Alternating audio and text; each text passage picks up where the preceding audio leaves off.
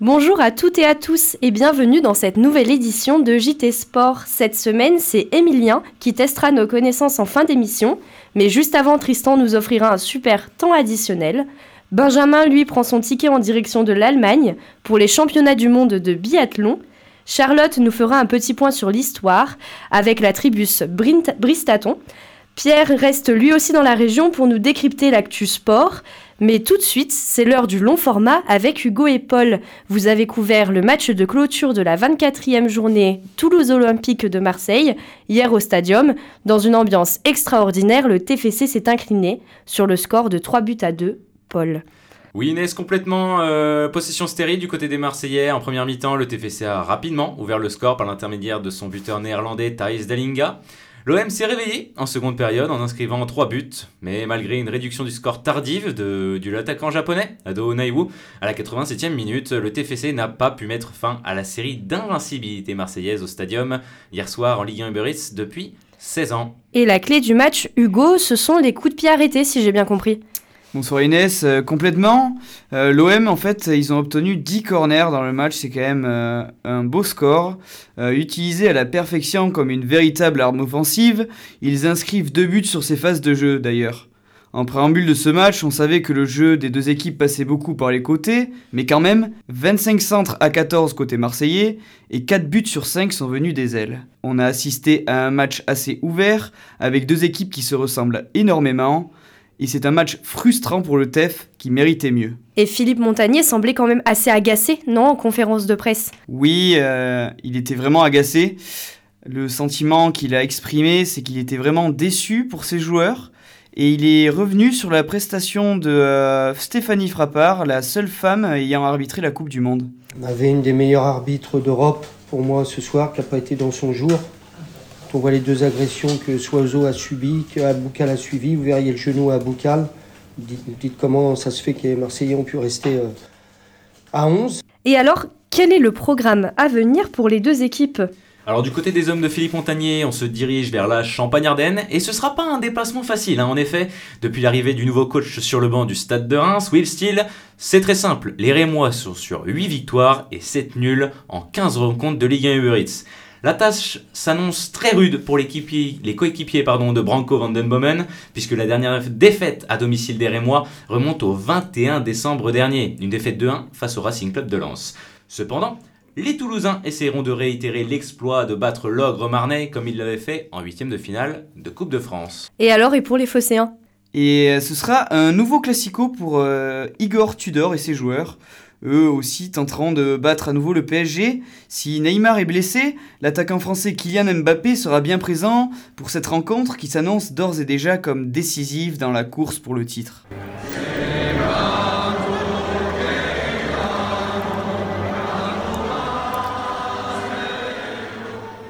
Alors Pierre, quel bilan pour les clubs toulousains ce week-end Alors écoute, on s'est globalement réveillé avec la gueule de bois hein, ce matin, un week-end morose pour ne pas dire catastrophique pour, les équipes toulousaines. Seuls le Phoenix Handball et le Toulouse Olympique nous ont épargné l'apoplexie combinée à un infarctus du myocarde. J'aurais évidemment aimé t'apporter des résultats plus réjouissants, mais il faudra encore patienter au moins jusqu'à la semaine prochaine. Ça a vraiment été la croix à la bannière pour le sport toulousain. Alors tu choisis, par quoi on commence? Les bonnes ou les mauvaises nouvelles? Bon allez, on va évacuer les mauvaises nouvelles rapidement. Donc c'est parti, au rayon des désillusions et contre-performances majeures, je te propose de revenir sur la rechute des Spacers à Paris. On pensait la spirale négative entérinée après le succès de la semaine passée à domicile face au stade Poitvin.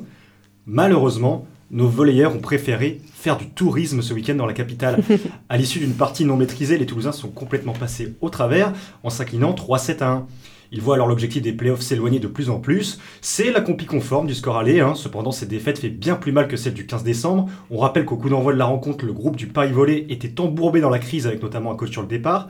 Du moins, il l'était. Avec ce revers, les Spacers chutent à la 12e place du classement. Il faudra donc se remettre la tête à l'endroit la semaine prochaine. Malheureusement, ce seront les trois premiers du classement Saint-Nazaire, Nantes et Tours qui attendent les Occitans. On peut d'ores et déjà se mouiller la nuque à l'approche de ces rendez-vous. Mais alors, il y a une défaite également aussi, je crois, hein, pour le Stade Toulousain contre le RCT. Et oui, dans un orange vélodrome bien gardi, le RC Toulon est venu à bout du Stade Toulousain 17-6 ce samedi à l'occasion de la 18e journée du top 14. Un succès qui permet aux Varois 7e de revenir à deux points du top 6. Malgré cette défaite, les hommes du Gomola restent en tête du classement. Le regret est qu'ils ne confortent pas davantage leur fauteuil de leader. A noter que durant la rencontre Elstad côté toulousain et Paris pour les Varois ont écopé d'un carton rouge chacun. Le stade tentera de renouer avec le succès samedi prochain à Ernest Vallon à l'occasion de la réception de la section paloise. Je passe aussi rapidement donc sur la défaite du, du TFC au stadium face à des Marseillais en pleine bourre en clôture de la journée de Ligue 1. La locomotive de cette deuxième partie de saison a fait dérailler les Pitchouns. Défaite 3-2 qui stoppe la bonne série de résultats des hommes de Montagnier. Et enfin, le Toulouse Métropole Basket poursuit sa descente aux enfers. Ah, S'il y a bien quelque chose sur lequel les filles de Xavier Noguera sont irréprochables, c'est la régularité. Les basketteuses ont concédé leur 11e défaite de rang cette saison contre Landerneau, 75-77, dans le cadre de la 13e journée de LFB. Avec cette défaite, les pionnières accèdent enfin à la place symbolique de Lanterne Rouge. Les Toulousaines ont craqué dans le Money Time malgré une prestation de plutôt bonne facture. Il faut quand même le souligner. L'équipe semble, malheureusement être en pilote automatique vers la relégation. Allez, fini le calvaire, on veut des satisfactions. La première, comme je l'ai dit précédemment, c'est la réaction des handballeurs après leur défaite dans le derby contre Montpellier la semaine passée. Phoenix l'a emporté à domicile face à Aix 29-25 ce samedi. Une victoire que l'on doit en grande partie, il faut le dire, au gardien Théodore Paul, décisif lors de son entrée en cours de jeu, avec notamment 15 arrêts, soit une réussite de 50%. Une belle prestation face à un adversaire direct dans la course à l'Europe. Avec ce succès, Phoenix s'empare de la cinquième place de la Star League, à égalité de points avec le quatrième Chambéry. Et enfin, la série positive se poursuit pour le Toulouse Olympique. Une boucherie. Hein, les Toulousains n'ont pas fait de détails à Ernest Vallon en écrasant les Anglais de York 36-0 lors de la troisième journée de Championship. Après Barrow, Newcastle, c'est au tour de York de passer à la moulinette. Score très flatteur pour les hommes de Sylvain Houle qui ont assommé leur vis-à-vis dès l'entame de match et ont ensuite déroulé. Voilà, c'est déjà fini pour les bonnes nouvelles, mesdames, messieurs. On attend donc une réaction d'orgueil la semaine prochaine pour nos clubs. Mesdames, messieurs, prosternez-vous C'est bien fait. Extraordinaire Extraordinaire, m'a bien joué Mon objectif prochain, c'est de tout soulever. Et toi, Charlotte, tu vas nous parler de la célèbre tribune Bristaton. Oui, Inès, le sport nous fait vivre une multitude d'émotions, joie, frustration, colère, tristesse, bonheur. Bref, c'est les montagnes russes. Aujourd'hui, la tragique histoire de Bristaton ne vous fera pas vivre un grand moment de bonheur du sport français. Les portes de 5 à 9 du Stadium de Toulouse ont un nom depuis le 5 novembre 2009, Bristaton. Le virage Est était la seconde maison de ce fervent supporter toulousain. C'était un membre actif des Indians Tolosa 93, le principal groupe des supporters du club, et du Forza Viola FC, un club qui regroupe des fans du club toulousain. Il était apprécié de tous. Mais j'imagine, Charlotte, que derrière le nom de Bristaton, il y a une histoire. En effet, et une histoire qui fait froid dans le dos. Le 17 septembre 2009, le Toulouse Football Club est opposé aux Partisans de Belgrade dans le cadre de la première journée de la phase de groupe de la Ligue Europa 2009-2010. Quelques heures avant le coup d'envoi, un groupe d'une dizaine de supporters français prennent un verre sur une terrasse d'un café dans le centre de la capitale de la Serbie. Bref, ils se détendent. Plusieurs d'entre eux sont violemment attaqués, dont Brice Taton. Ce dernier a été retrouvé grièvement blessé à la tête et au thorax en bas d'un escalier suite à une chute d'une hauteur de plus de 4 mètres.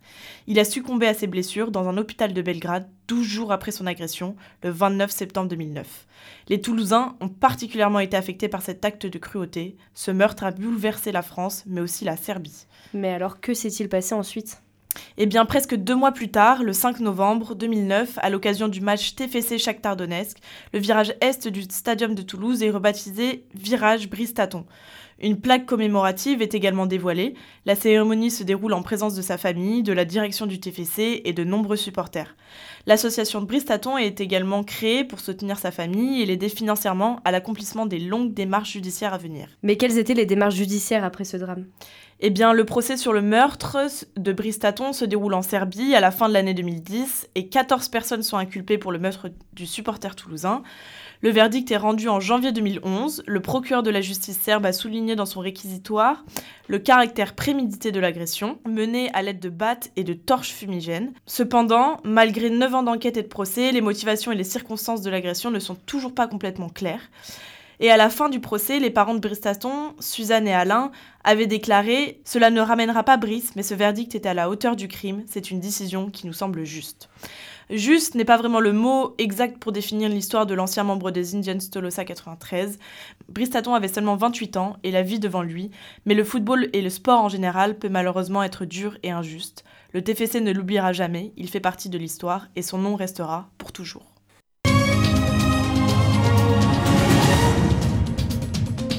Benjamin, il y a eu une très belle victoire en biathlon ce week-end pour l'équipe de France masculine. Oui, absolument. Il y avait une toute petite fenêtre ce samedi, un centimètre d'ouverture et les Français ont su s'y engouffrer pour glaner le titre de champion du monde sur le relais masculin. Samedi donc à Oberhof en Allemagne, les quatre bleus ont su dompter les éléments et surtout l'armada norvégienne menée par un Johannes Bö et ses cinq titres mondiaux. Et c'est Antonin Guigona qui lance donc le relais pour les Bleus. Oui, et le Haut-Savoyard a très bien joué son rôle de premier relayeur français en n'utilisant que deux pioches sur l'ensemble de ses dix tirs. Sur les skis, Antonin Guigona n'a pas affaibli non plus, et il permet à Fabien Claude de prendre le relais dans de très bonnes conditions en compagnie de la Suisse et de la République tchèque. Le deuxième relayeur français parvient à rester au contact de la tête de course et place les tricolores dans une situation confortable à plus d'une minute d'avance des principaux adversaires. Vient ensuite Émilien Jacquelin, le troisième et avant-dernier relayeur, et dans le dur depuis plusieurs semaines avec des résultats en berne par rapport à l'année dernière. Malgré tout, il arrive à limiter la perte de temps avec seulement un tour de pénalité et la deuxième place. Et là, tout se joue sur le dernier relayeur. Complètement, et c'est à Quentin Fillon-Maillet que revient la tâche de terminer ce relais alors qu'il pointe à 10 secondes de la tête de course occupée par la République tchèque qui craquera complètement dans ce dernier tour mais c'est surtout derrière que tous les regards étaient tournés, derrière où Johannes Bö allait conclure ce relais. La fusée norvégienne, le missile norvégien n'avait que 50 secondes de retard sur Quentin alors qu'il restait encore 7 km à parcourir. Heureusement pour les Bleus, le Français n'a pas faibli non plus sur le pas de tir, surtout sur son dernier debout avec un 5 sur 5. Il assure donc la victoire à l'équipe de France alors que Johannes Bö était revenu à seulement 30 secondes du Français dans les derniers kilomètres. Les Norvégiens et les Suédois complètent donc le podium avec des écarts assez importants à cause de conditions compliquées et d'un vent très capricieux. Sur la semaine de compétition, ce titre est seulement le deuxième pour l'équipe de France après l'or sur la poursuite glanée par Julia Simon.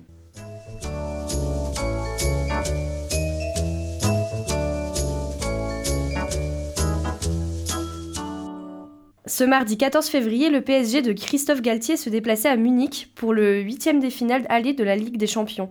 Et on ne peut pas vraiment dire que cela a été une réussite.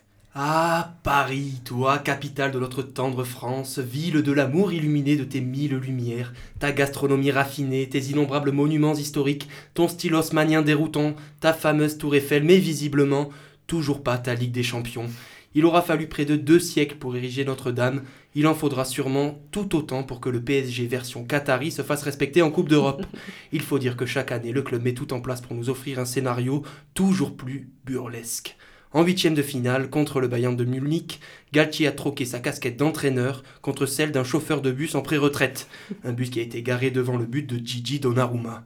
Pendant plus d'une heure, les Parisiens ont défendu et et non, c'est tout, ils ont juste défendu. Offensivement, ce fut le néant. Logique, quand on a dépensé le PIB du Kenya pour s'offrir Messi et Neymar dans son équipe, à quoi bon attaquer? Mais comment leur en vouloir? Le petit poussé était arrivé.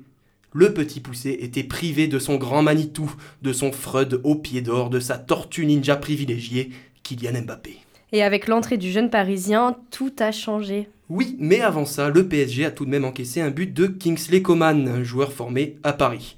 Bon, c'est totalement anecdotique puisque c'est devenu aussi courant qu'une plainte pour agression sexuelle dans une fédé française. Mais tout de même, c'est vrai qu'avec la rentrée de Kylian, on ne parle pas d'âge Mbappé, le match a basculé dans un autre scénario. La consigne de Galtier était claire. Les gars, balancez tous les ballons vers Kiki pour qu'il sauve mon cul. Malheureusement, ça n'a pas fonctionné, la faute à une VAR qui a fait des siennes. Paris s'incline donc 1 à 0, mais échappe à l'humiliation d'un but de Choupo-Moting.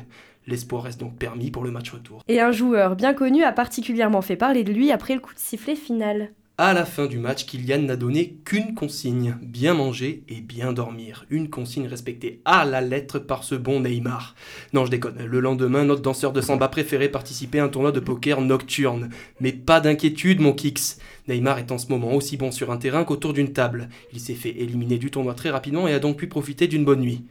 Non, je déconne encore, il est parvenu à se qualifier pour la deuxième journée et s'est délecté d'un bon vieux McDo pour fêter ça. En fait, Neymar, c'est clairement ce pote qu'on connaît tous, vous savez, celui qui joue pas un match de l'année, qui se met des murges tous les week-ends et qui te dit non, mais t'inquiète, j'ai un organisme qui récupère vite. Mais comment diantre l'info a-t-elle pu fuiter? Les amis du Brésilien ont tout simplement partagé des photos sur leur compte Instagram. Ah, on n'avait pas vu un aussi gros foutage de gueule depuis l'affaire Cahuzac. L'avantage, c'est qu'avec Neymar, il est complètement assumé. Et ce qui devait arriver, arriva. Oh, mais quelle surprise Une blessure de Neymar à la fin du mois de février. Non, Tristan, tu ne vas quand même pas nous parler de l'anniversaire de sa sœur. si, si, je vais le faire. Puis je m'y connais en blessure volontaire, hein. cette année je me suis quand même pété la malléole pour passer mon hiver au chaud. Mais si je peux me permettre de donner un petit conseil, mon petit Ney, t'aurais pu attendre le prochain match pour poser tes RTT annuels. L'anniversaire de ta sœur n'est que le 11 mars. J'espère que tu as bien calculé ton coup et que tu ne vas quand même pas reprendre la compétition trop tôt. Voilà, encore une magnifique semaine pour le PSG. Et en judo, un bras de fer vient de se lancer entre Clarisse Agbenienou et la fédération. Tout était trop calme à la Fédération française de judo. Elle a donc décidé de s'embourber dans une polémique, ma foi, pas piquée des hannetons.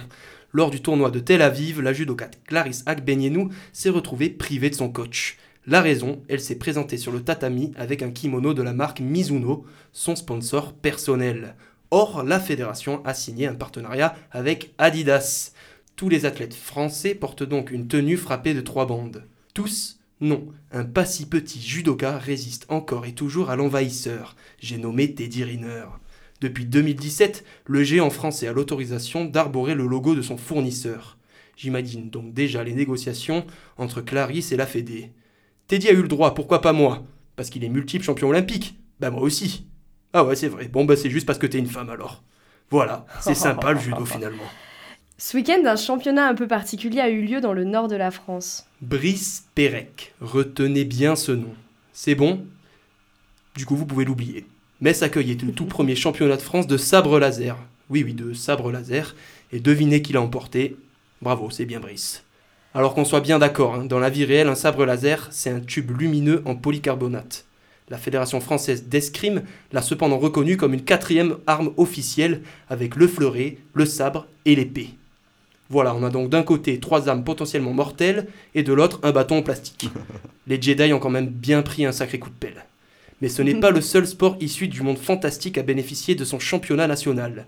Ce samedi 4 mars, Arras accueillera les championnats de France de Quidditch, mais version moldue. Pas de vif d'or aux ailes vivaces et pas de balai volant. Non, là c'est juste des types qui chevauchent un manche et s'envoient une balle. Oui, ça fait tout de suite moins rêver. Et fin janvier, l'Alliance Riviera a été le plateau de tournage d'un film qui n'a pas été du goût de tout le monde. Je sais, je me lance là sur un sujet glissant. Alors peut-être pas autant que le sol des toilettes de l'OGC Nice après le match contre Lille le 29 janvier dernier. Durant la rencontre, un film pornographique amateur y a été tourné avec un supporter niçois. Ne cherchez plus, on tient là le véritable homme du match. Étonnamment, cette création cinématographique n'a pas plu au club azuréen qui vient de porter plainte pour atteinte à l'image. Sérieux, atteinte à l'image?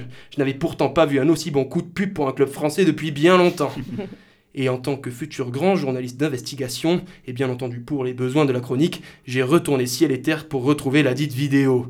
Malheureusement, rien n'y fait, elle a été supprimée par sa généreuse réalisatrice. Une vidéo donc qui ne restera pas dans les annales.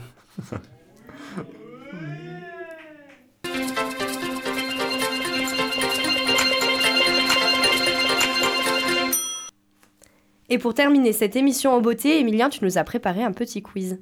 Et oui Inès, bonjour à toutes et à tous. Pour la première question, nous avons eu mardi dernier le PSG qui s'est incliné contre le Bayern avec un but de Kingsley Coman.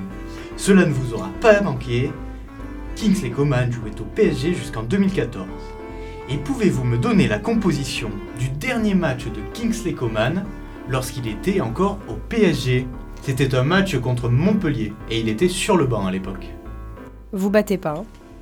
Est-ce que euh, Sirigu au cage? Ce n'est pas Sirigu. Euh, Matuidi était sur le terrain ou pas? Non. On avait déjà. euh, la- on avait. euh, Oula On avait dit. Lavezzi, oui, et les gauches Lavezzi. Je pense qu'on avait aussi Ibrahimovic. Ibrahimovic en pointe, oui. Pastore Pastore au milieu. Grégory Vanderville. Et non. Marquinhos. Oui. Thiago Motta Euh, non. Thiago Silva Ah si, Thiago Motta, pardon, mais pas Thiago Silva. Lucas Moura. Oui, Lucas Moura. David Luiz. Non, pas David Luiz. Maxwell Et non plus. Alex Alex en défense centrale. Il nous manque un latéral gauche. C'était pas Lucas Digne. Et c'était Lucas Digne. Parfait. Un latéral droit peut-être. Kurzawa Non. Et il est, il est consultant désormais. Jallet Christophe Jallet. On a le gardien Il était encore Au gardien, c'est un peu compliqué, mais ça se trouve. Areola Non, C'était quand même pas déjà Sergio Rico? Non. C'est pas quelqu'un qui est resté dans les annales. C'était un jeune? Euh, non. Nicolas Douchez. Douchez. Et il nous manque une personne au milieu. Une personne. Verratti? Verratti Ouais. Non. Rabiot? Rabiot. voilà. Bien Et oui, oui. Bravo à tous. Un score qui avait fini sur un 4-0 euh, pour le PSG, bien loin euh, des résultats actuels. Et pour la deuxième question, on va passer au tennis. Euh, avec 377 semaines passées à la première place du classement, Novak Djokovic égalise le record d'une ancienne joueuse. Qui est-elle? Navratilova? Non. Je l'ai vu juste avant. Serena Williams? Euh, non. Steffi Graf Steffi Graf. Bravo Pas mal, Benjamin. pas mal. Bravo Benjamin. Et enfin pour finir avec du rugby, on a France-Écosse qui va se dérouler ce week-end. Et on a l'Écosse qui est toujours invaincue dans le tournoi. Et est-ce que vous pourriez justement me dire combien l'Écosse a-t-elle gagné de grands chelems dans l'histoire du tournoi? Sur zéro de base. Non, ils en ont gagné un petit peu plus. Deux, Un petit peu plus. 5 Un petit peu moins. trois. 3. 3. L'Écosse a gagné voilà trois grands chelems dans son histoire et peut-être un quatrième cette année. C'est c'est tout bon? C'est tout bon. Eh ben écoute, merci Emilien, merci à tout le monde. Merci à Corentin et Mathieu à la régie. Et à la semaine prochaine